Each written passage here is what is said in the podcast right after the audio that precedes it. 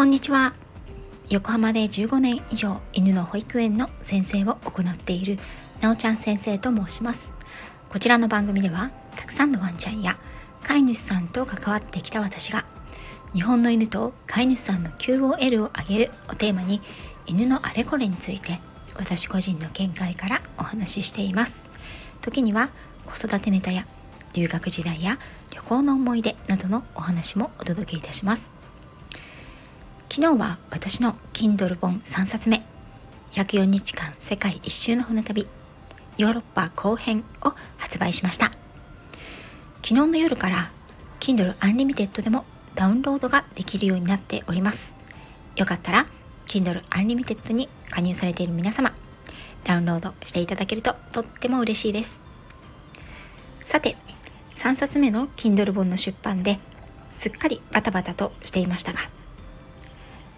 11月1日はワンワンワン犬の日でした社団法人ペットフード協会により1987年昭和62年に制定された日本の記念日だそうですこの日は私はみことさんと一緒に「もみじ」を歌う配信をしたんですが本当はもう少し長い配信をしたかったんです。ということで遅くなってしまいましたが今回は令和の動物愛護法改正と強化点についてお話をしていきたいと思います。今回は令和2年にほぼほぼ全ての実施今年の6月に最終施行が行われた動物愛護法の改正についてポイントをかいつまんでお話ししようと思います日本で動物愛護に関する法律は動物の愛護及び管理に関する法律という法律に定められています。この法律は動物と人の共生を目的としたもので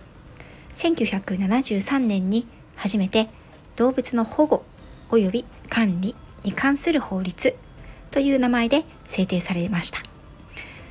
比較的新しい方の法律になるかなと思います。施行当初は動物の愛護や命の利権を守るという意図よりもペットや家畜などの管理負傷動物の引き取りや引き渡し保護のための法律また動物に関わる人間の命や権利を守ることを優先に考えられて制定されたという感じがあります。その後ペットと暮らす人が増えペットたちは愛玩動物というふうに名称されるようになってきて次第に飼育目的やその方法が変化してきた状況などを受けて1999年に法改正がなされました。この時に動物の愛護及び管理に関する法律と名称を改めて今の形になり成立することになりました。2000年に施行されてからは時代のニーズに合わせて改正を繰り返しながら現在に至っています日本は欧米諸国の動物愛護事情動物福祉事情に比べるとまだまだ法整備は大幅に遅れていると言われているものの近年の動物福祉愛護の気質の高まりに乗じて数年に一度はマイナーチェンジがされている法律でもあります。令和元年から令和4年の今年までに改正された動物愛護法の改正ポイント、強化ポイントはどこか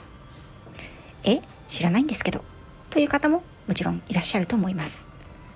これも無理はなく、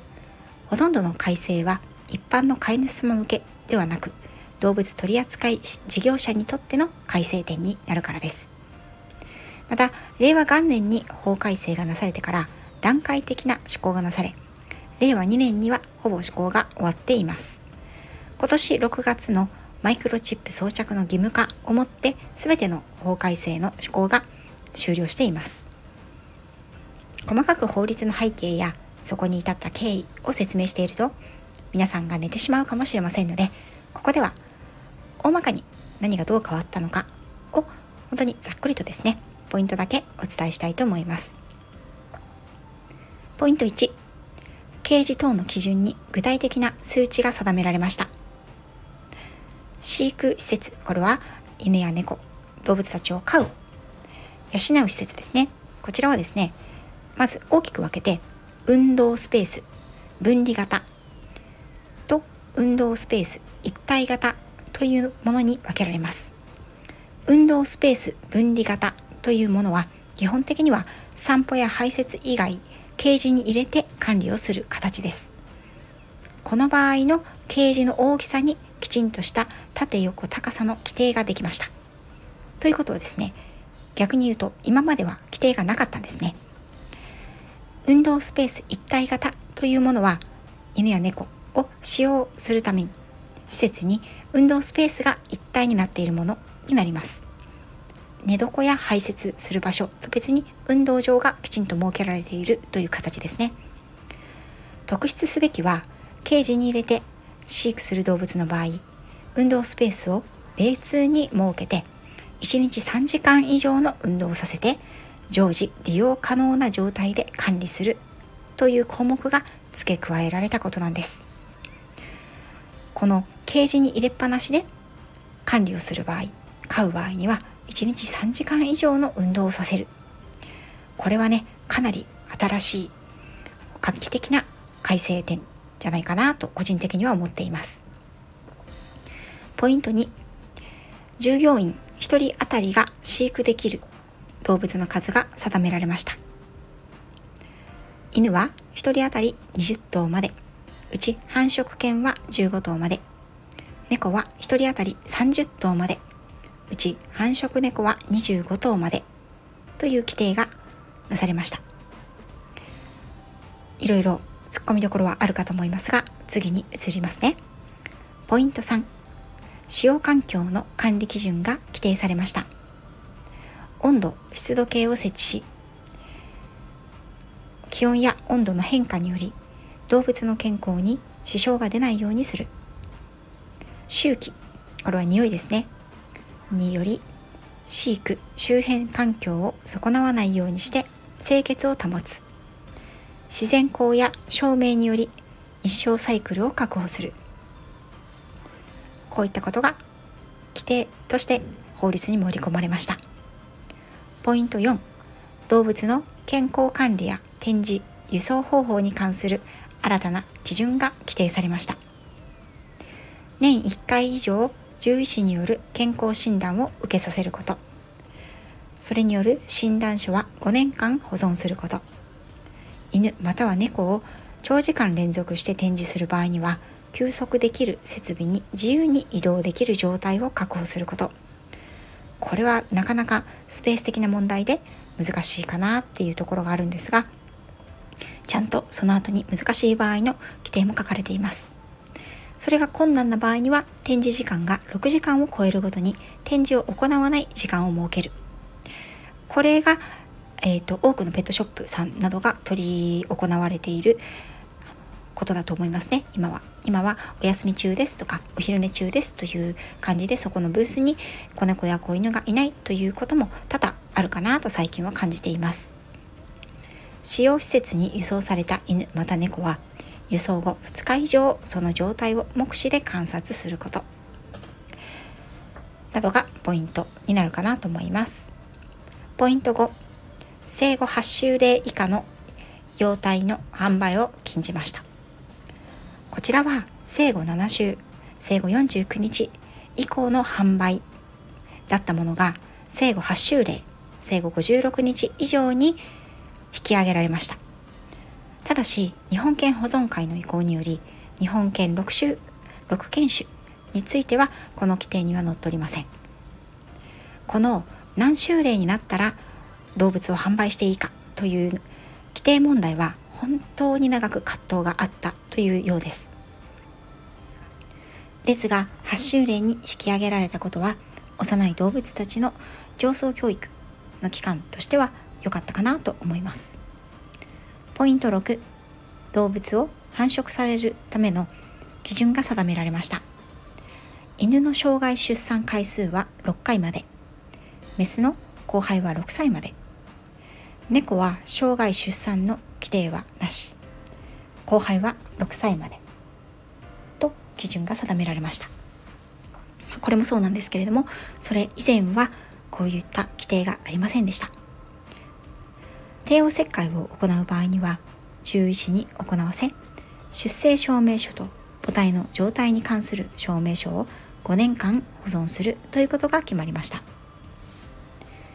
また繁殖に適さない犬または猫の繁殖をさせないことという条項も盛り込まれています。これは当然のことだと思います。ポイント7動物の愛護及び適正な飼育に関する基準が定められました。細かくいろいろと書かれているところなんですが例えば犬または猫を紐に糞尿等が付着している。体毛が毛玉で覆われている。爪が異常に伸びている。といった状態にしておかないこと。や清潔な給水を常時確保すること。それ以外に散歩や遊具を用いた活動などを通して犬または猫との触れ合いを行うことなどが定められています。ポイント8マイクロチップの装着に関わる義務が定められました。犬猫等の販売業者は犬や猫を取得した場合その日から30日を経過する日までにそれらの犬や猫にマイクロチップを装着しなければならないこととする。こちらが近年最後の今年の法改正の実施事項となり2022年6月1日より施行となっています。最後は一般の飼い主様にも関係のあるポイントになってきます。ポイント9虐待の罰則強化。動物の虐待や遺棄については動物をみだりに殺したり傷つけたりする行為には2年以下の懲役または200万円以下の罰金。これは従来そのように規定をされていました。その罰則規定が強化されまして現在は5年以下の懲役または500万円以下の罰金という形で厳罰化されています。また動物の虐待や遺棄に関しては100万円以下の罰金とされていたものが現在は1年以下の懲役または100万円以下の罰金と罰則が強化されています。動物の殺傷や遺棄虐待の罰則についてはもっと厳罰に処すべきというご意見もあるかと思います。こちらの罰則規定については業者だけではなく全ての人が対象となっています。虐待には動物を痛めつけるといった行為だけではなくてネグレクトですね。こちらは放置をしてしまって世話をしないということも入りますのでそういった事案を見聞きされた方には一度市町村の担当にご連絡されてみるのもいいかなと思います以上9つのポイントです皆様はどう思いになりましたか？動物取扱事業者に向けての改正がほとんどですが評価点の中には「え当然じゃないの?」とか「今まではやってこなかったの?」と思うようなことがあったかもしれませんそして容体へのマイクロチップの装着義務化については動物福祉の観点から未だ賛否両論があるという状態です。動物取扱事業者は第1種第2種と分かれていてその中でも保管訓練展示販売貸し出し繁殖の分野に分かれています。私は保管と訓練の2つの許可を受けている動物取扱事業者でまた動物取扱責任者でもあります。この保管と訓練はそれぞれ満たすべき要項や条件があるのですが分野によって遵守すべき項目は異なります。また開業時の届け出と役所による立ち入り調査数年ごとの事業所のチェックや帳簿のチェック年1回の動物取扱者責任者講習などが私たち業者には課せられています。全体的に見て令和の動物愛護法改正は近年何度か騒がれることがある悪質な動物取扱業者への対策のように思われます。特に昨年摘発されたいわゆる繁殖やによる悪質な動物の繁殖や飼育管理は世間を大きく騒がせてきました。人気犬種を際限なく狭い場所にたくさん詰め込みその状態は糞尿まみれ。健康管理も顧みず時には獣医師免許のない人間が見よう見まねで帝王切開をする。そのような業者が摘発され取り締まられ実刑を受けてそういった事業ができないようにするためには大変な労力を必要とするのがまだまだ今の現状です。それができないようにある程度の基準を設けますという形の改正になっているように思います。殺処分の問題など未だペット産業は根本にいろんな問題が多くありますがそもそも殺処分される動物を増やさないように動物たちの繁殖や飼育管理体制を整えることにもフォーカスが当てられ始めたのかなと私はこれらの法改正ポイントを見て思っています。コロナ禍に入り犬猫を求める人が増え犬猫たちの販売価格が軒並みに上がっているのは需要が増えたというだけではなく供給側である動物関連事業者それらが法令を遵守するために維持費やコストがかかるようになったからとも言えます。ですがそれはある程度当然のことかなというのは私の意見です。こんなことも今まで決まってなかったのかと思ったこともあるかもしれませんが私はこの法改正大きな一歩としてきちんと理解をした上で遵守していきたいと思います。動物愛護法はこれからも改正が続いていくことでしょう。それだけ近年動物たちと私たちの関係は変わってきているとも言えます。願わくば日本の動物たちの QOL がより向上していくこと。そして私たち動物取扱事業者が命を命として尊重することを一番に事業を継続することができるように法改正を受け止めてまたこれらを守りながら啓発活動も続けていきたいと思っています。最後になりましたが概要欄に環境省のホームページ